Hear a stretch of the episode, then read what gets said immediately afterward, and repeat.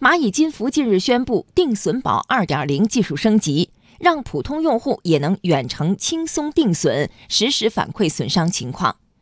从等着保险公司定损到借助人工智能自助定损，车险的商业模式未来会不会发生变化？来听央广经济之声记者洪浩的报道。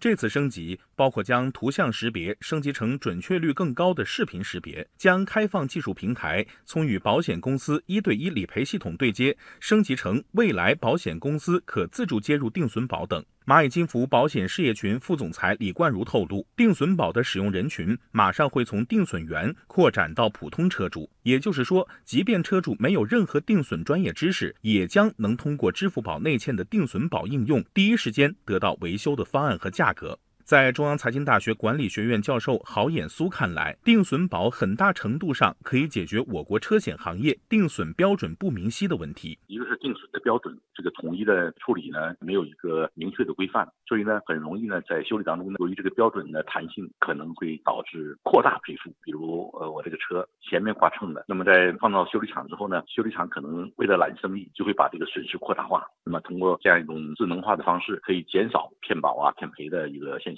蚂蚁金服保险事业群总裁尹明预计，未来五年之内，车险的商业模式将因为汽车行业的智能化变革而彻底重构。对此，蚂蚁金服保险事业群副总裁李冠如说：“车险未来的这种发展呢，其实是两个阶段，一个阶段呢是优化，另外一个阶段呢是重构啊。那么可能不是从今天这一步就直接跳到这个重构。”啊，这五年的过程当中，它可能有一个优化，然后再到重构的这么一个过程。李冠如说，根据车辆行驶次数、驾驶路况、驾驶习惯等，未来车险将实现更为精准的差异化定价。通过实时记录，未来车险甚至可以完成实时的碎片化的定价。会看到不一样的里程、不一样的路线、不一样的驾驶习惯，其实他们的风险都是有差异的。因为现在随着技术的进步，很多这种实时的信息其实是可以在线的。那在这样的情况下，费率就可以来得更公平。但今天我去了一个其他的特殊路段，或者我觉得他给我的那个保障还不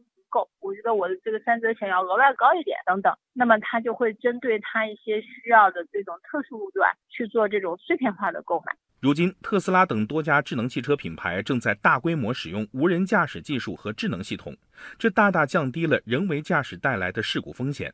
李冠如认为，未来人为驾驶事故风险将会减少，但智能系统故障等新型风险在诞生，车险的保障范围会随之改变。